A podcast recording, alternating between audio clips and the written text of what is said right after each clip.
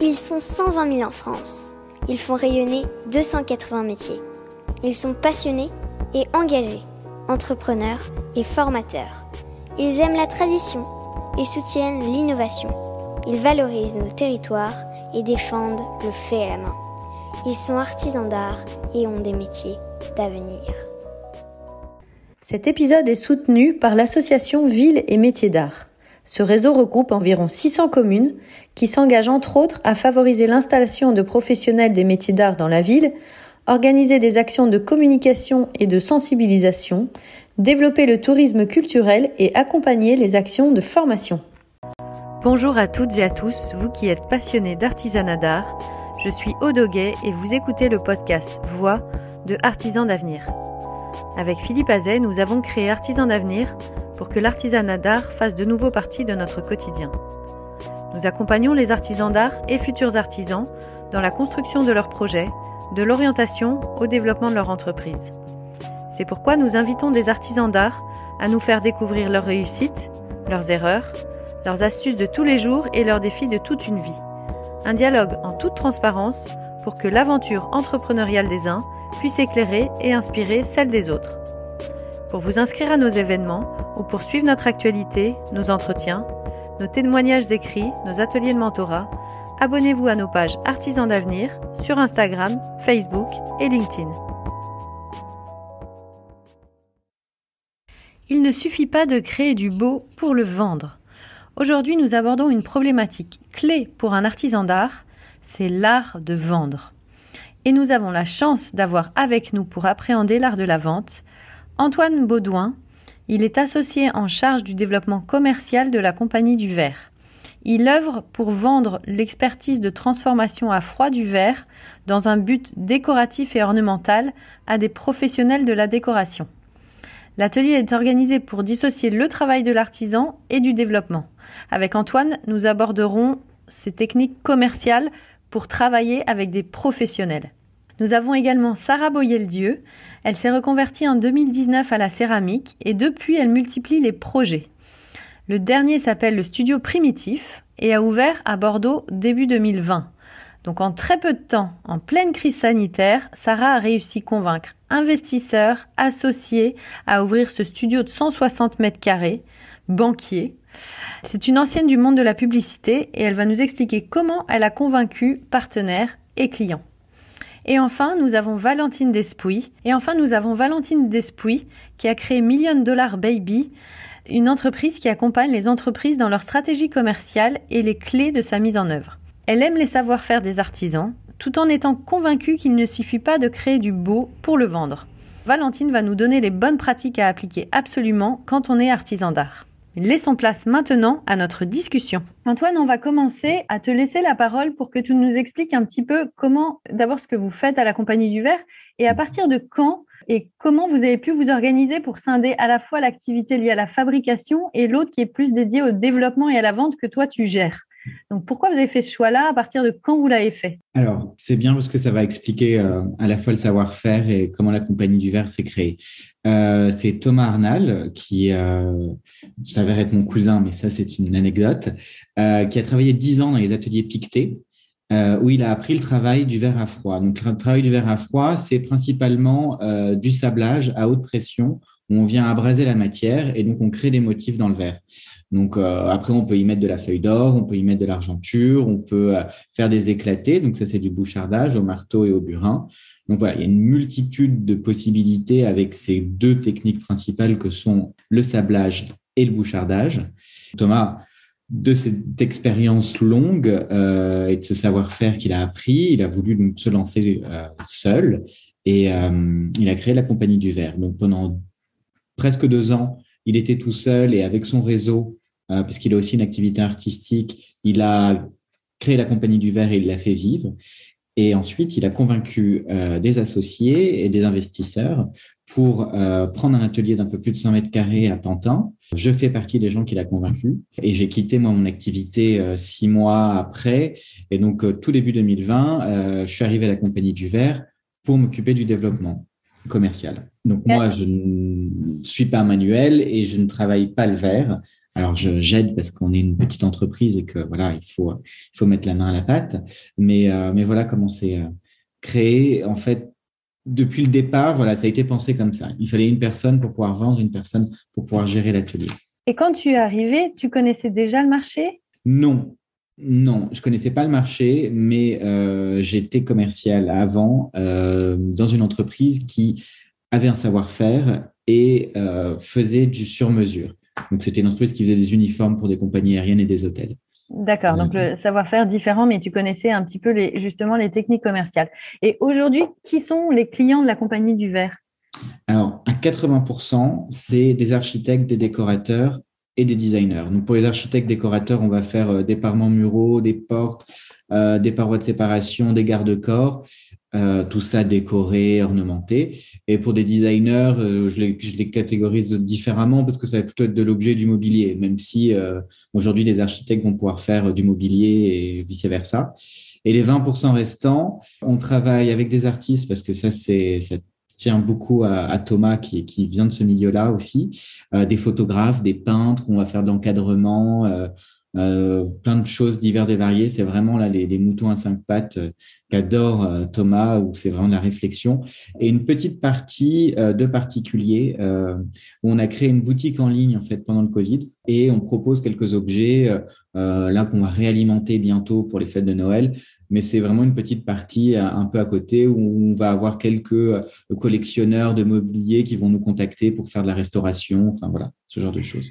Alors, si on parle des 80% euh, de professionnels à qui vous vous adressez, comment tu les as abordés? Comment tu entretiens les liens avec eux? Et euh, qu'est-ce qui est important pour garder et fidéliser ces clients? Pour les convaincre et pour les garder Alors, le, du coup, moi, j'ai commencé en plein Covid et ça a été. Euh, je suis parti de rien. Donc, il a fallu créer une base de données. Donc, euh, là, moi, mes, sources, ça va être la presse, euh, Instagram, principalement ça, et donc de les référencer un peu tous les architectes et décorateurs euh, qui, ont des projets haut de gamme, parce que forcément, l'artisanat d'art euh, ne s'adapte pas pour monsieur madame tout le monde, donc il fallait trouver ces architectes-là, les repérer et ensuite euh, les contacter. Donc, euh, ben, j'ai pris mon téléphone hein, et et, et, des mails. Et, euh, et, voilà, et une fois qu'on les a contactés, une fois qu'on les a un peu attrapés, bah là, il y a la newsletter, il y a Instagram. Moi, c'est mes deux principaux outils. Alors, euh, LinkedIn un tout petit peu, mais parce que je me suis rendu compte que les archives et les décos ne sont pas trop sur LinkedIn. Mais euh, voilà. Euh, ou le sont juste de façade, mais ils n'y vont pas. Et Instagram, ça permet de pouvoir se faire, se rappeler en fait par une story qui va être vue de façon un peu moins directe un peu moins dans la, on sollicite moins directement. Et donc, c'est, c'est un bon moyen, quoi. Et les architectes, les designers que tu as contactés directement, ils suivent les actualités de la compagnie du verre sur les réseaux sociaux, tu l'as constaté. C'est ça. C'est chronophage de, d'alimenter ça, mais c'est essentiel. C'est essentiel. Et entre eux, quand, enfin, quand tu as créé cette base de données, que tu as contacté et que tu es rentré en relation avec, euh, avec euh, ces professionnels, quelle part, en fait, entre euh, le moment où tu les as démarchés et le moment où, ça, où, où votre relation s'est traduite en projet concret, ça prend du temps? Est-ce que ça concerne une toute petite partie du pourcentage? Comment tu fidélises aussi ces clients? Oui, c'est euh, une petite partie. Très honnêtement, sur euh, 10 appels, euh, si j'en avais un où, où ça accrochait, c'est pas mal. Donc, c'est beaucoup de, de, de, portes qui se ferment. C'est assez euh, dur. Euh, mais une fois qu'on commence à avoir des clients, nous, je pense que des deux premières années déjà où j'étais pas là, je dirais 80% de ces clients-là sont toujours nos clients et, et, et, nous recommandent de temps en temps. Mais en fait, la, difficulté, c'est que nous, c'est un savoir-faire qui est utile mais peu utilisé dans la décoration. Euh, donc, il faut arriver sur les, euh, sur les projets où ils peuvent nous utiliser. Donc, il y en a qui sont très gentils, qui nous disent, mais c'est super beau, merci. Donc, ça, déjà, c'est, ça fait partie des 1 sur 10, parce qu'il y en a qui ne répondent pas ou voilà, qui ne sont pas intéressés. Et, euh, ensuite, ils me disent, bah, merci, mais j'ai pas de projet. Donc, euh, bah, du coup, bah, suivez notre Instagram, vous permettez que je vous mette dans ma liste de newsletters. Oui, j'envoie très peu de newsletters pour pas assommer de mails et j'essaie juste de donner des inspirations. Donc, euh, euh les nouveaux euh, motifs qu'on a pu créer, les nouveaux effets sur une matière qu'on a pu inventer. Et, euh, et voilà, j'essaie à tâtons de rester là sans, sans, être trop intrusif. Mais ces architectes, tu dis que la plupart des architectes que tu as réussi à toucher finalement deviennent des clients fidèles. Pourtant, tu n'as pas besoin dans tous les projets de, de votre savoir-faire. Donc, est-ce que tu as créé un besoin ou bah, J'ai un peu créé un besoin et puis une fois qu'ils l'ont utilisé, le verre, ils, le réutilisent enfin, de cette manière-là. C'est un peu une, une, carte, euh, une nouvelle carte dans leur, dans leur proposition. Et, euh, et donc, oui, euh, ils nous réutilisent. Mais effectivement, ce n'est pas, pas cinq projets par an par client, c'est un. donc, il faut en avoir beaucoup, il faut en contacter beaucoup. Et, et aujourd'hui, vous avez également des, des architectes qui viennent vous voir? Oui, de plus en plus. Comment ils vous ont connu Alors, il y a un petit peu de bouche à oreille. Euh, on a fait quand même pas mal d'actions de communication, on a fait des webinaires, euh, on a fait euh, des rencontres dans des salons virtuels et puis maintenant des salons physiques. Donc là, on a pu faire les rendez-vous de la matière, qui est un super salon, je conseille, qui est à Paris. On va faire révélation, enfin voilà. Je pense que les salons physiques, c'est génial parce que les archives et déco, ils sont sollicités, j'ai envie de dire, pour vendre des tuyaux jusqu'à voilà l'artisanat d'art. Donc, euh, ils sont sollicités de toutes parts. Donc, il faut juste être là au bon moment. Euh, donc, c'est très compliqué. Il faut un peu euh, tabler sur tous les tableaux, justement. Donc, à la fois du physique avec le salon pro, l'Instagram, les newsletters, le téléphone, le mail aussi. D'accord. Si j'ai bien compris, grosso modo, sur 10 appels que tu passes, tu en as un qui est intéressé par ce que vous faites. Mmh. Sur cette personne-là qui est intéressée par ce que vous faites, est-ce que tu arrives à, lui vendre un projet derrière. Si elle a un projet où elle peut intégrer mon produit, c'est ça. Après, en fait, nous, notre là où je pense qu'on se différencie peut-être de l'artisan, euh, c'est on va vraiment offrir un service, c'est-à-dire on va faire un tout suivi de production, de logistique. On fait vraiment des efforts pour accompagner en fait le projet, c'est-à-dire qu'on fait des, euh, des échantillons sur mesure, euh, alors qu'on essaie de limité, hein, parce que c'est un coût, euh, puis qu'on essaie de, de, ré, de, remettre dans le devis de façon à, à, pas, à pas être perdant. Quoi. Euh, mais euh, voilà, s'il faut se déplacer dix fois, on se déplace dix fois, en fait. On fait vraiment cet effort de d'être présent, de proposer un produit qui soit vraiment sur mesure, euh, on va sur les lieux, on va essayer de s'inspirer, parce que nous, on fait vraiment des propositions euh, graphiques à chaque fois. Donc, euh, c'est très rare qu'il y ait un client qui arrive en disant, moi, je veux tel motif que j'ai eu sur votre site. Ça arrive quasiment jamais. Et donc, quand tu as ce client en face de, enfin, ce client, cette personne en face de toi qui pourrait être intéressée par tes projets, donc déjà, tu lui montres, enfin, tu lui montres des, échantillons, mais mmh. qu'est-ce qui arrive à le convaincre le mieux? Est-ce que c'est l'ensemble de tous les services que vous proposez et le, fait de les rassurer peut-être en leur montrant des échantillons, en leur disant que vous êtes là pour assurer un sur-mesure Qu'est-ce qui, selon toi, est le plus pertinent pour parler à ces clients-là? Déjà, enfin, la, première chose qu'ils cherchent, c'est l'expertise dans, notre savoir-faire, c'est-à-dire qu'on soit vraiment, euh, qu'on gère tous les aspects du verre de A à Z. Et, euh, et c'est pas mal d'être en binôme là-dessus parce que moi, je les contacte en premier mais très vite, je donne la main à Thomas, qui est l'artisan et qui va savoir leur parler.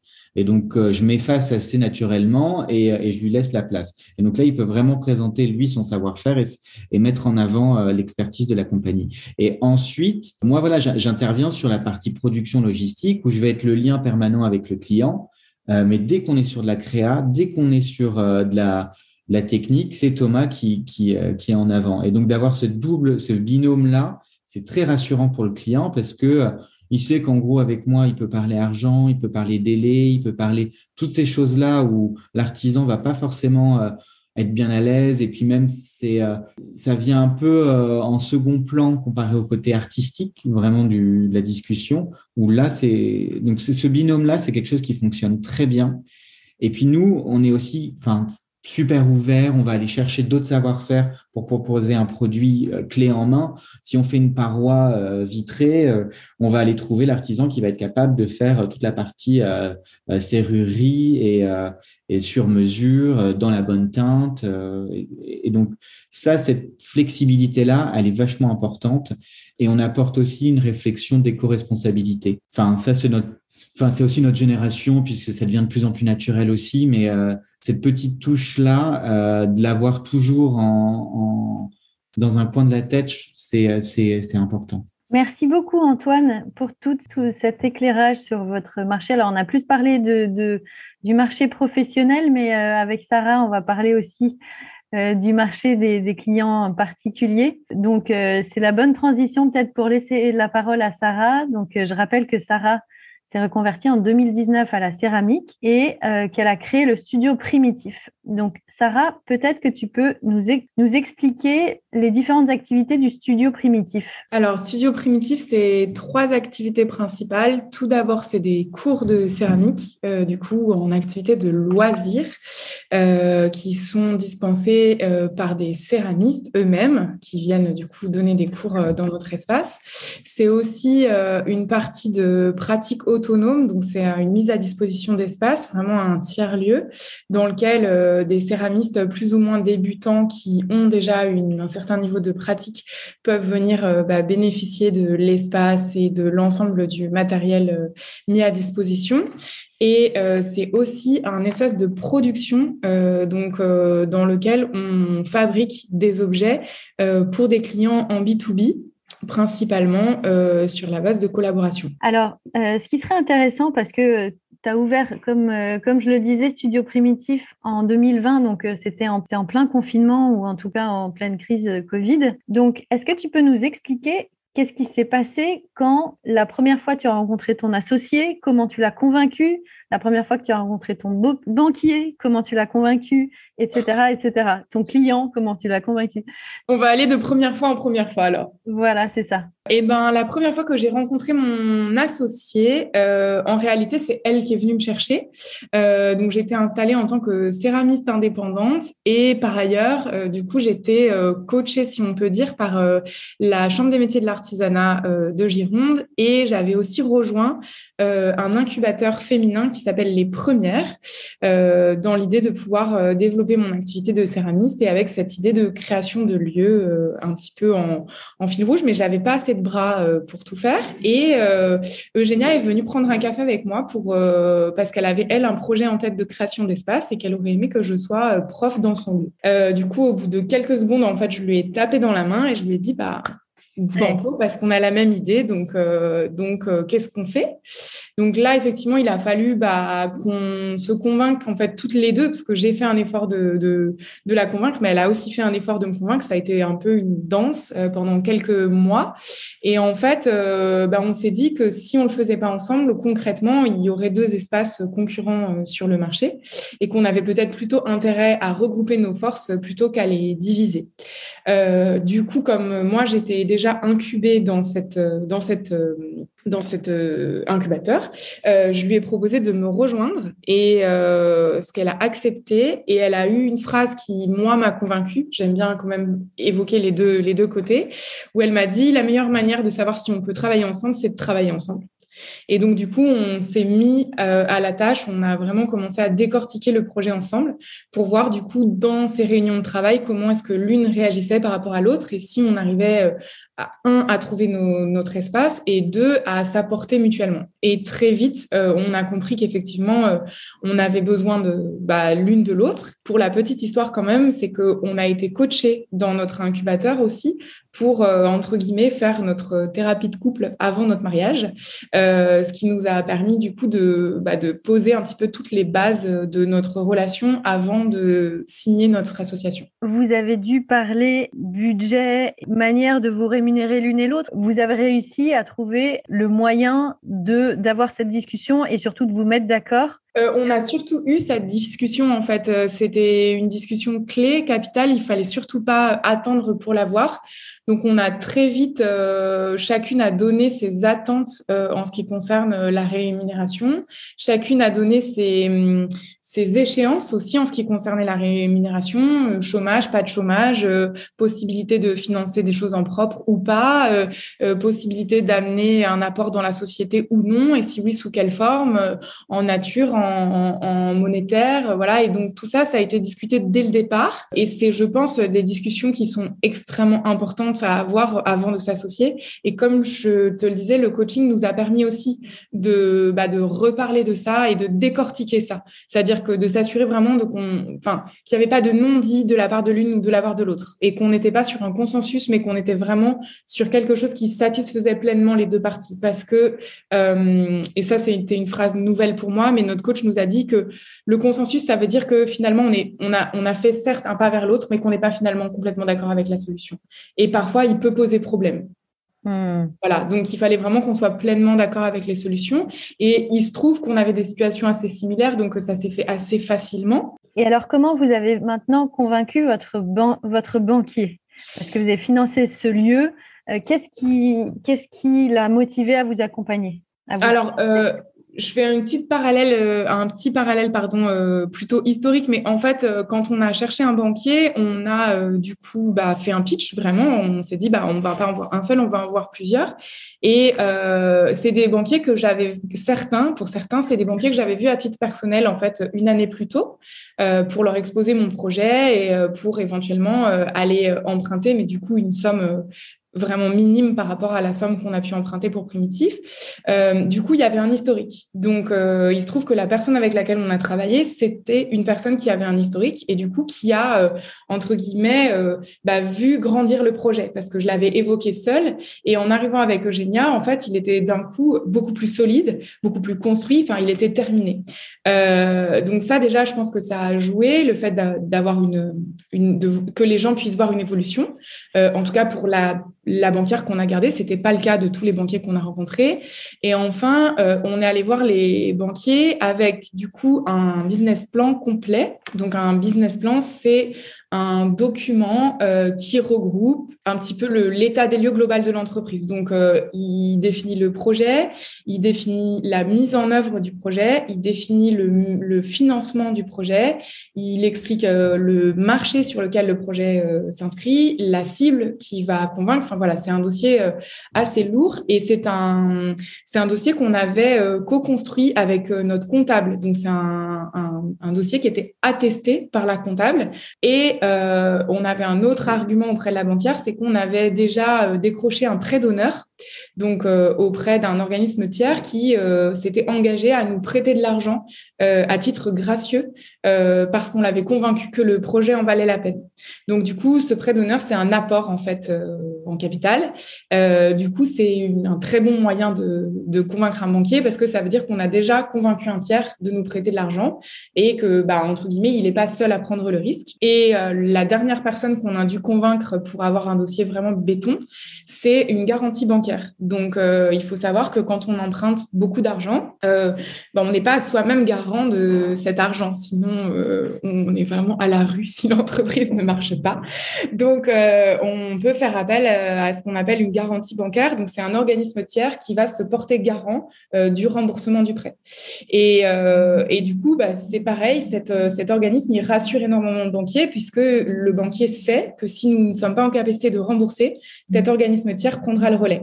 Donc, il met bien sûr des conditions à, cette garantie, mais en tout cas, c'est vraiment ce, trio qui a bien fonctionné pour convaincre, euh, le comptable qui était partie prenante de notre business plan, donc ce document clé, euh, le prêt d'honneur qui a été fourni par un organisme tiers et euh, la garantie bancaire. Donc, du coup, on avait vraiment plus notre banquière qui était aussi, je ne vais pas mentir, sensible au sujet parce que voilà, faut aussi travailler avec des partenaires qui sont convaincus que le projet va marcher parce que sinon, bah, c'est des bâtons dans les roues pour la suite, quoi. Euh, voilà, donc c'est un peu ça qui a vraiment fonctionné. Le fait que tu aies eu tous ces partenaires autour de toi, euh, que tu as réussi à convaincre et, que et, et euh, notamment le banquier qui a vu grandir ton projet, comme tu l'as dit, c'est parce que j'imagine que tu as eu des premiers clients qui les ont rassurés, comment vous êtes fait connaître et comment vous avez eu vos premiers clients dans les trois activités de studio primitif, comment tu as réussi à les fidéliser? Qu'est-ce qui t'a semblé important avec ce, recul de, un ou deux ans sur le, ce que tu as pu faire ou ce que vous avez pu faire pour, pour valider que les clients que vous aviez, le marché que vous aviez euh, envisagé euh, était vraiment une réalité, quoi. Eh ben, le conseil que je vais vous donner pour euh, convaincre le premier client, c'est un conseil qui m'a été donné par quelqu'un qui a qui est intervenu auprès d'artisans d'avenir quand j'étais encore à Paris, qui s'appelle Mathieu Abmont, que vous connaissez bien, je pense. Et en fait, la manière dont on a travaillé sur Primitif, c'est que on a interrogé nos clients avant même l'ouverture de l'atelier. Et du coup, c'est Eugénia qui a mené ce, travail. Donc, euh, je le, je le, je, c'est important pour moi qu'elle ait une part complète. Elle n'est pas avec moi, mais elle est vraiment, elle a fait énormément euh, de travail pour, euh, pour, pour Primitif. Elle est, elle est, elle est la cofondatrice. Et du coup, elle a interrogé à la fois en termes de quantitatif et qualitatif euh, nos futurs clients. C'est-à-dire qu'elle a mis un questionnaire en ligne euh, sur un groupe Facebook qui était pertinent par rapport à, notre, à, notre, à nos enjeux. Euh, et du coup, elle a commencé à sonder un petit peu sur et si on ouvrait un atelier, est-ce que vous, ça vous intéresserait Qu'est-ce que vous imaginez Et ainsi de suite. Et elle a fait la même chose sur des rendez-vous téléphoniques un à un qui duraient à peu près une heure, sur lequel elle a sondé aussi, pareil, une dizaine ou une quinzaine de personnes. Je crois peut-être même plus, je dis une bêtise parce que c'est vraiment pas la partie que j'ai gérée. Et du coup, ça lui a permis de recueillir à la fois euh, des insights et aussi de constituer une base de clients futurs, potentiels, des prospects chauds, si j'utilise le, les termes commerciaux euh, qui marchent bien. Et du coup, ce qui fait que, ben, en fait, on a convaincu nos premiers clients à travers cette, euh, bah, ce travail de, construction de l'offre parce qu'ils sont vraiment partie prenante. Et du coup, bah, au moment où l'offre a été euh, mise sur le marché, en l'occurrence où Primitif a ouvert, euh, en fait, on avait déjà euh, constitué une base assez importante qui a qui a fait qu'en fait, dès l'ouverture, les cours étaient pleins. Et c'est une chance, merci beaucoup, parce qu'on avait fait ce travail en amont. Tu as rencontré du coup, grâce au studio primitif, beaucoup de céramistes. Oui. Est-ce qu'il y a d'autres observations liées à la vente que tu as pu faire en, discutant avec eux? Ben, euh, si, tu, si là, on parle vraiment, parce que je pense qu'il faut dissocier deux choses, c'est euh, la commercialisation des cours et la commercialisation des objets, pour moi, c'est vraiment deux problématiques euh, différentes. sur la commercialisation des objets en céramique, en effet, ben, on est plus, plus d'un céramiste à trouver que c'est difficile de vendre ces objets.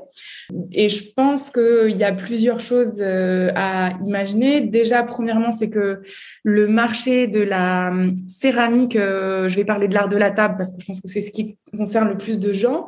Euh, le marché de l'art de la table, il est euh, immensime et que on n'est pas seulement en concurrence avec euh, la céramiste d'à côté, on est aussi en concurrence avec euh, Ikea euh, qui vend des tasses trois fois moins chères, avec Habitat qui se veut faire des tasses à l'esprit artisanal au même prix que les artisans, mais qui est quand même de la série. Donc je pense qu'il y a un marché qui est très très complexe euh, et sur lequel il faut encore convaincre les gens de euh, l'intérêt d'acheter des produits artisanaux.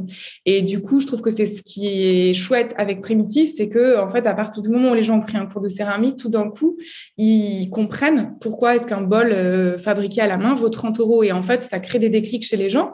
Et du coup, bah, je pense qu'aujourd'hui, ce qu'on a, ce qu'on réussit à faire, c'est à participer en fait à ce changement d'état d'esprit pour acheter moins de pièces et acheter mieux. Donc, euh, du coup, des pièces d'artisans qui ont une valeur, euh, euh, un impact économique, environnemental, écologique plus grand et, qui, et, qui, et qui résonnent auprès des gens émotionnellement. Donc, en, en, réalité, je pense que les, mots-clés, pareil, pour utiliser des, des, mots qui, qui, vont bien, c'est aujourd'hui, ce qu'on cherche, c'est une adéquation entre le produit et son marché.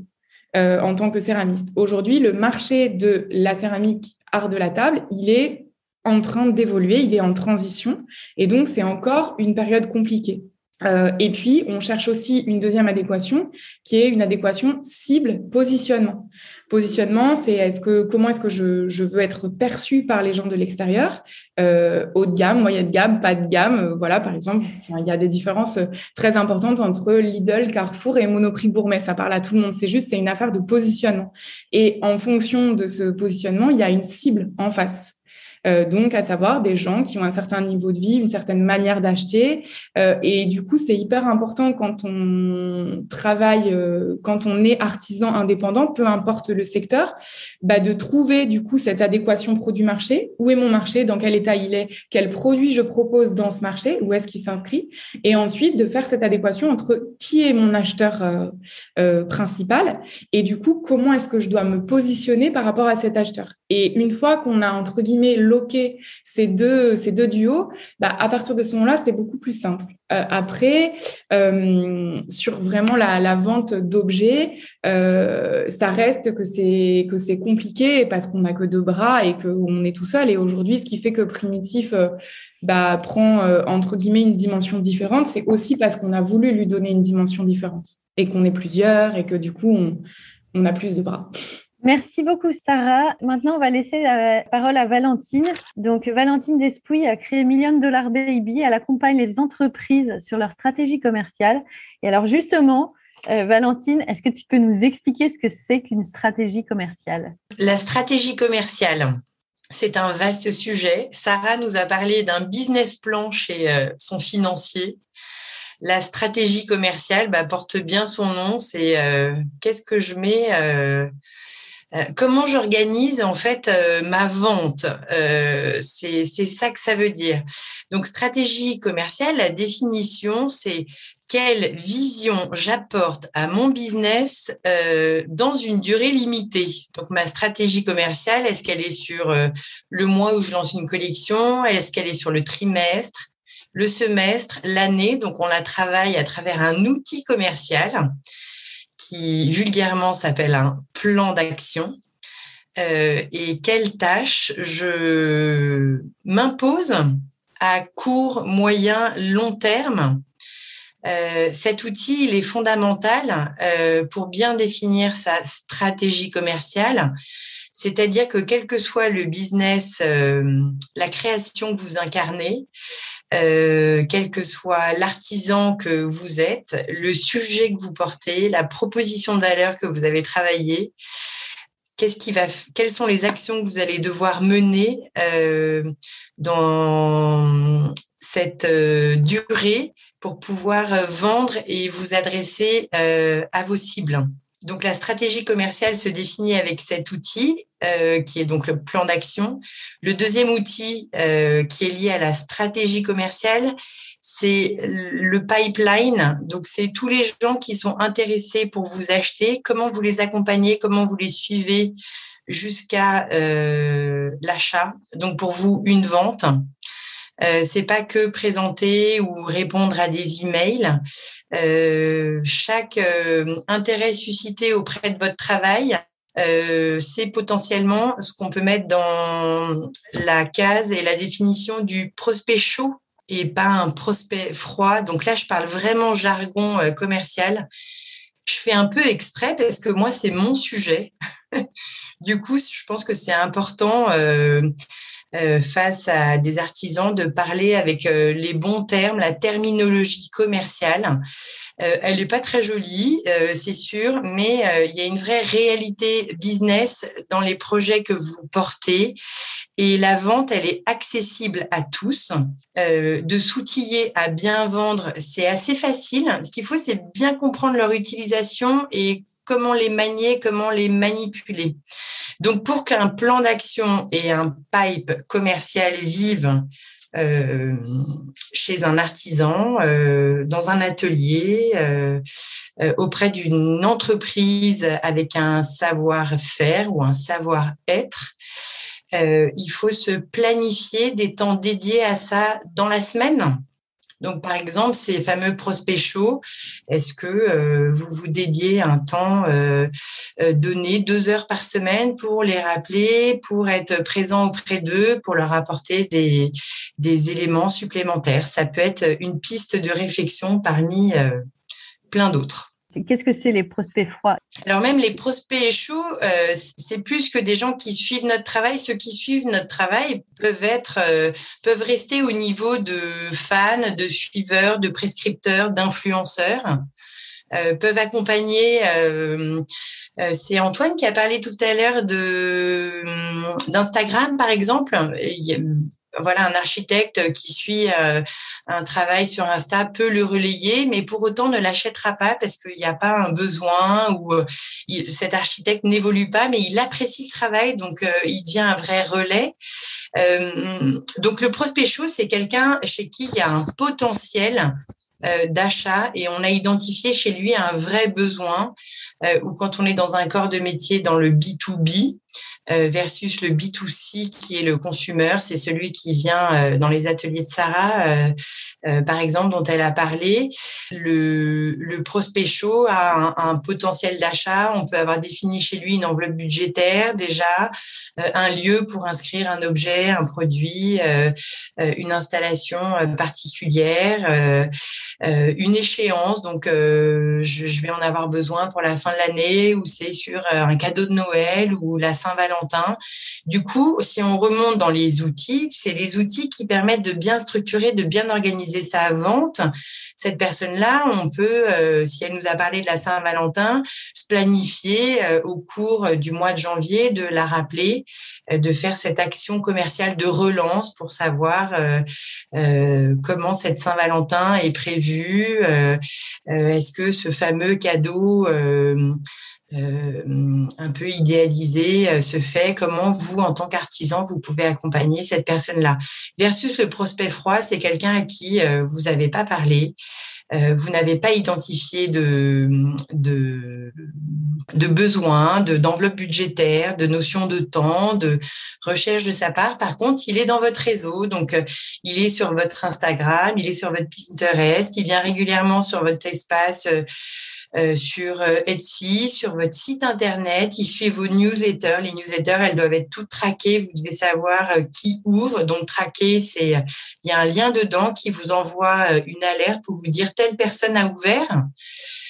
rien n'est fait au hasard en fait dans la vente. Et du coup, ce prospect froid passe sur un niveau peut-être tiède avant d'être chaud euh, tiède, c'est-à-dire qu'il a ouvert votre newsletter, il s'est intéressé, il a relayé de l'information que vous communiquez. Euh, donc pour le faire passer euh, au niveau au-dessus, tiède, qui peut être le deuxième niveau. Par exemple, bah, je pense que les vertus de la vente, c'est de se parler à un moment donné ou d'avoir une action sur mesure pour chacun. Ça peut paraître gargantuesque compliqué, mais en fait, euh, c'est l'humain qui fait que euh, la vente se fait. Sarah a beaucoup mis en avant euh, sa création et tout ce qu'elle met en œuvre dans ce lieu, mais aussi pour qu'il vive, il faut le vendre. Et donc, bah, c'est toujours d'avoir en tête des objectifs et de se dire cette personne-là pour développer chez elle ce potentiel qu'elle vient de m'acheter, qu'est-ce que je dois faire, qu'est-ce que je dois lui dire, comment je dois m'adresser à elle. Donc, il y a des termes qui sont importants, comme quand on parle à son banquier, il y a des termes qui sont importants dans l'acte de vente. Il y a des termes qui sont importants. Les mots magiques, qu'est-ce que vous avez envie de transmettre sur euh, votre travail? Comment vous avez envie d'embarquer les gens euh, avec vous? Euh, Comment vous avez envie que la personne à qui vous parlez ait envie d'avoir cette pièce unique dans son salon ou ce service ou voilà, c'est tout ça que ça incarne. Donc entre le prospect froid jusqu'à l'emmener à chaud. Donc en fait, tu dois, si tu euh, si te, si as une newsletter que, que tu envoies à, à, tous tes prospects, euh, tu dois regarder qui les ouvre, etc. Mais est-ce que tu tu les recontactes, ceux qui ouvrent la newsletter mais que tu connais absolument pas. Comment tu les recontactes sans avoir l'impression de les, euh, de les harceler ou, euh, ou d'être euh, trop intrusif? Harceler et intrusif, c'est des termes qui reviennent, je pense que j'entends tous les jours dans, dans l'accompagnement que je fais auprès des uns et des autres.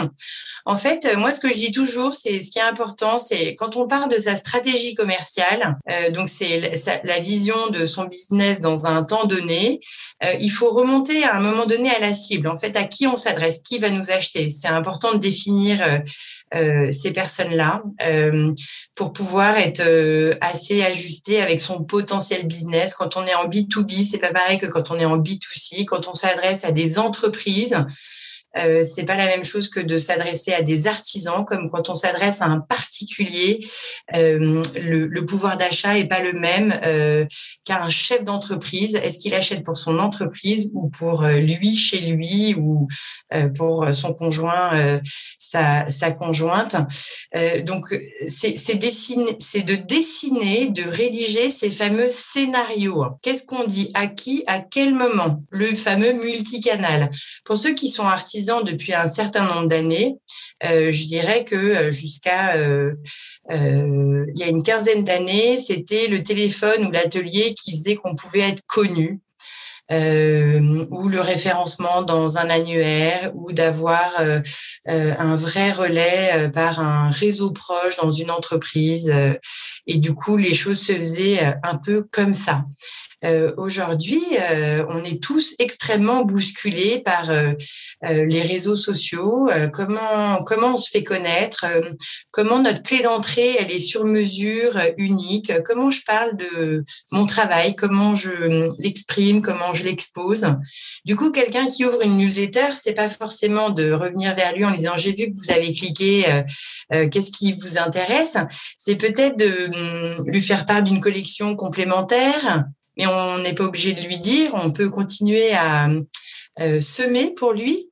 Euh, moi, j'aime bien l'idée de je sème pour mes clients euh, ou mes prospects et plus je vais semer pour eux, plus je vais collecter avec eux. Donc c'est le va-et-vient en fait qu'on a avec la vente. Plus on nourrit son entourage, ce fameux réseau qui potentiellement pourrait nous acheter, bah plus on, on va susciter l'intérêt et avoir sur c'est 100 personnes, une personne qui va nous acheter. Donc, quand on est dans des macros euh, très techniques, mais pour moi qui sont trop techniques quand on est euh, euh, artisan, c'est de partir du potentiel qu'il faut toucher pour arriver à un nombre d'acheteurs. déjà, je trouve que d'arriver à créer et rédiger ces scénarios, euh, par cette idée de, on peut l'appeler le multicanal.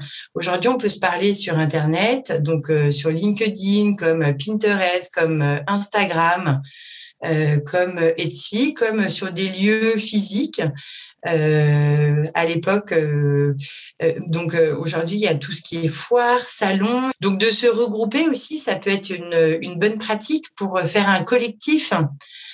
Je trouve que d'être dans une récurrence de scénarios, ça rassure aussi. On organise, on structure euh, ces semaines.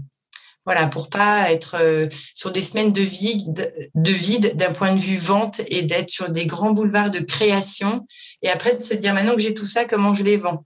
C'est d'ajuster tout au long de sa semaine, d'être son propre chef d'orchestre sur euh, de la création complétée par des actions de vente. Et est-ce que tu as des, illustrations d'artisans euh, que tu as peut-être accompagnés qui, en changeant de posture ou de stratégie commerciale ou qui ont mis en place en fait des actions qu'ils n'avaient pas mises en place euh, au début, qui ont euh, bah, généré plus de chiffre d'affaires déjà, il y a souvent un sujet, je trouve, qui revient, c'est la légitimité. Si je monte mon travail, ça veut dire que je le trouve beau. Il faut être fier de son travail, il faut avoir envie de le présenter. Du coup, euh, c'est intéressant aussi de revenir dans ces outils en disant euh, ce fameux plan d'action. Moi, j'y reviens toujours. Je suis vraiment très outil parce que je ne pense pas que les choses se fassent par intuition ou au hasard. Je pense que euh, c'est très important par ce rythme et cette planification de se dire plus je poste avec un certain nombre de postes, combien de personnes, est-ce que virtuellement mon réseau se densifie, s'intensifie? Oui. Donc, euh, à partir du moment où c'est vraiment pour répondre à ta question, Aude, où je me sens légitime, où je crois en mon travail, qu'on va euh, être plus visible, euh, on va plus prendre la parole, on va activer cette idée de est-ce que je fais une newsletter une fois par mois, une newsletter très générale, mais en fait j'envoie à qui, comment je fais ce travail-là? Est-ce que c'est à toutes les personnes qui me suivent? Est-ce que c'est mon réseau proche? Est-ce que c'est mes prescripteurs? Est-ce que je ferai pas quelque chose pour tout le monde finalement? Et puis après, ces scénarios, je les rédige, je les dessine sur mesure selon euh, le potentiel que j'ai avec chacune de ces personnes. Voilà, donc le, premier sujet, c'est la légitimité qu'on peut euh, revoir avec sa proposition de valeur. Qu'est-ce que je résous? Qu'est-ce que je propose? Qu'est-ce que j'apporte aux autres de différent? Je pense que Sarah l'a bien souligné. Euh, le d'être céramiste, c'est pas évident. Euh, si on revient dans la matrice des concurrents, c'est pas que les autres céramistes de sa ville, de son quartier Ikea, effectivement, est un, est un concurrent euh, important. Donc, comment on se démarque d'un Ikea? C'est une réflexion à faire, sans se dire qu'on se prend des objections par rapport à Ikea, mais c'est savoir mettre en avant la vraie valeur de son travail. Euh, c'est très important. Dans les artisans que j'ai pu accompagner, moi, ce que j'ai vu surtout, c'est euh, les déclics sur la méthodologie et les étapes. c'est toujours de se dire, maintenant que je suis légitime, à l'aise avec mon sujet, euh, comment je le vends? Donc, euh, méthodologie, c'est quoi mes outils sur lesquels je suis à l'aise? Comment je pilote cette activité? Comment je structure du coup mes semaines? Comment je planifie ces actions vraiment dédiées à la vente? Ça peut être que deux heures par semaine, hein, parce que votre temps, vous vous épanouissez certainement beaucoup plus euh, dans, dans, votre art que d'aller le vendre, mais de se dédier du temps que à ça, c'est important. L'art, on peut le comparer pour vous, par exemple, à aux, danseurs de l'opéra, ils ont des semaines extrêmement euh, structurées, extrêmement organisées, extrêmement méthodiques. Ils font pas que danser, euh, les petits rats de l'opéra. Euh, ils ont un, ils nagent, ils font d'autres sports, ils vont chez le kiné, euh, ils font beaucoup de répétitions également. Ben, je trouve que pour les artisans, c'est euh, une bonne comparaison. Donc, de bien suivre cette méthodologie et ces étapes, je pense que c'est assez fondamental et ça participe à la réussite. Merci beaucoup, Valentine. Tous vos témoignages étaient passionnants. Euh, est très complémentaire. Donc, euh, c'est ça, qui, c'est ça qui est intéressant. On va hum, consacrer un, petit quart d'heure encore à répondre à vos questions. Philippe, je te laisse le, micro. Allons-y, avec plaisir. J'ai, une question d'Agnès qui, je pense, euh, voilà, c'est sur les, groupements d'artisans. les retours d'expérience qu'a pu recueillir Agnès sur les groupements entre artisans, c'est que c'est loin d'être simple entre les ententes, les ententes entre les artisans eux-mêmes et puis euh, voilà, si l'un vend plus que l'autre ou, euh, les, voilà, les, conflits qui peut, euh, qui peut émerger des, groupements d'artisans. Est-ce que vous, vous corroborez ce que dit Agnès? Est-ce que est qu'il y a des moyens justement de ne pas s'empêcher Ouais, moi j'ai une petite idée là-dessus. Euh, pour moi, je compare euh, le groupement d'artisans à une équipe commerciale. C'est comme une équipe commerciale où il y en a un qui vend plus. En fait, quand on est artisan, euh, faites-vous aspirer par celui qui marche le mieux. Comment il fait? C'est quoi ses méthodes? Euh, Allez tirer des enseignements là-dessus et faites le même exercice sur euh, ce qui fonctionne pas pour euh, plus le faire. En fait, c'est le partage des bonnes pratiques des uns et des autres. Très bon conseil, merci Valentine. Quels sont les mots magiques, les termes importants euh, pour le B2C C'est une question pour Valentine.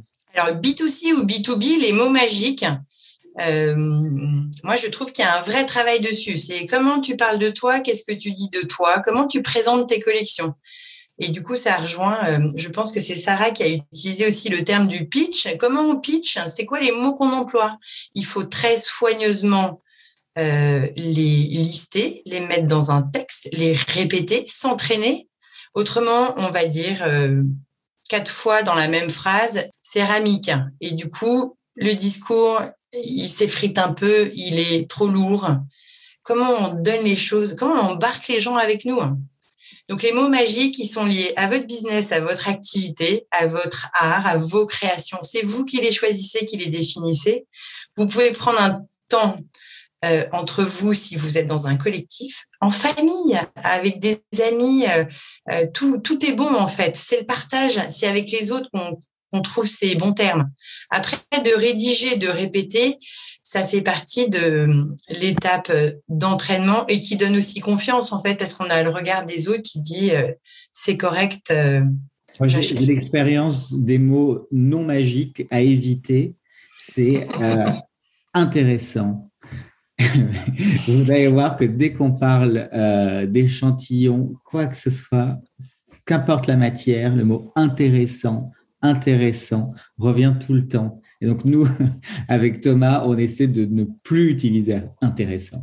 voilà, et essayer de trouver vraiment ce qu'on veut dire. Super conseil. D'ailleurs, en parlant de pitch, je vois qu'il y, a de nombreux artisans qui ont suivi le programme Impulsé. On a beaucoup travaillé le pitch, notamment avec eux, justement pour pour avoir cette capacité à parler de soi de manière euh, très à l'aise et puis surtout avoir les mots magiques, ces mots magiques à soi. Donc c'est très intéressant de, de, le souligner. Il y a une question de, de Florence. Euh, comment concilier clientèle professionnelle et clientèle de particuliers? Est-ce qu'on ne finit pas par se spécialiser par la force des choses? Par, par, exemple, pour la compagnie, nous, on s'est directement spécialisé B2B et, euh, et, le B2C est venu un peu euh, comme une canne pendant le Covid. Et, voilà, on sait que ça restera une part euh, moins importante. Voilà, mais euh, on fait les deux. Valentine, tu veux rebondir sur, les questions sur comment concilier clientèle pro et particulier? Ouais. Mm. moi, je reviens toujours à mon plan d'action, ma planification des tâches. Je pense que c'est important de dédier un temps sur mesure pour les pros et un temps sur mesure pour les particuliers comme l'approche est différente, ça nous évite de nous mélanger ou de s'adresser de la même façon. On sait que c'est le sur-mesure qui permet de bien vendre. Donc, si vous êtes sur ces deux cibles potentielles, et dans chacune des cibles, vous pouvez avoir des secteurs, des secteurs d'activité, comme Antoine a des secteurs d'activité, les architectes, a priori, ne doit pas les gérer pareil que euh, je sais plus ce que tu donnais, Antoine, comme les, Les artistes, par exemple. Les ouais, voilà. Donc, il y a toujours des ajustements. C'est très important de travailler à ce point. S'il y a du potentiel business, faut surtout pas s'en priver. Moi, je suis assez pour tester les choses et tester dans la durée. Si on teste qu'une ou deux fois, on n'a pas complètement testé. Il faut prendre le temps de bien tester. Oui, je confirme. Et moi, je, je, compléterais juste euh, ton point, Valentine, c'est qu'il y a aussi, je pense, euh, un enjeu de timing. Euh, bah, par exemple, pour les particuliers, là, je pense à ça parce que c'est bientôt la période de Noël. La période de Noël, ça concerne essentiellement les particuliers. Donc, euh, du coup, il y a peut-être un coup à jouer sur une période qui peut être commercialement intense pour les particuliers, alors que, par exemple, le mois de janvier, c'est une période creuse pour les particuliers qui va potentiellement être une, une période intéressante pour le B2B parce que bah, les budgets sont clos, l'année redémarre et du coup, on, se relance sur des nouveaux projets. Donc, euh, pour moi, il faut aussi le voir en termes de complémentarité par rapport à une activité sur une année. En tout cas, je parle en tant qu'artisan que du coup, il y a peut-être des temps dédiés euh, sur l'un puis sur l'autre. Et c'est vrai que c'est difficile de jongler parce qu'effectivement, ça demande un plan d'action différent. Euh, je vous rejoins et même des équipes commerciales différentes comme, comme Antoine. Mais voilà, quand on est tout seul, ne pas oublier que c'est complémentaire aussi d'un point de vue temporel. Du coup, si on est tout seul, moi, ma recommandation, c'est de se faire un rétro-planning de l'année où vous faites vivre tous ces temps forts. Comme ça, vous savez s'il y a des périodes dans l'année où vous êtes très chargé et du coup, vous revenez, désolé, hein, dans la planification, comment on anticipe cette charge de travail, ces actions commerciales, comment on fait acheter les gens plus tôt, en fait? Merci euh, pour vos réponses. Et une autre Agnès qui explique que euh, pour avoir fait partie d'un atelier partagé, regroupant plusieurs métiers et plusieurs univers créatifs. Euh, ça a été une très belle expérience humaine, artisanale, et que euh, celles et ceux qui avaient le plus de clients permettaient aux autres d'avoir plus de visibilité, notamment lors des portes ouvertes ou d'expo-ventes. Et donc, même s'ils n'étaient pas toujours d'accord, il y avait une réunion euh, mensuelle et avec le groupe qui, permet de, qui permettait euh, de débloquer les problèmes lorsqu'il y en avait. Alors, il est 19h11, je ne vois pas de nouvelles questions. En tout cas, s'il y en a, c'est le moment de les poser. J'en profite du coup pour remercier Antoine, Valentine, Sarah pour, euh, pour euh, cet échange très riche. On parlait de beaucoup de choses et donc c'était passionnant d'études de marché, de business plan, de planification.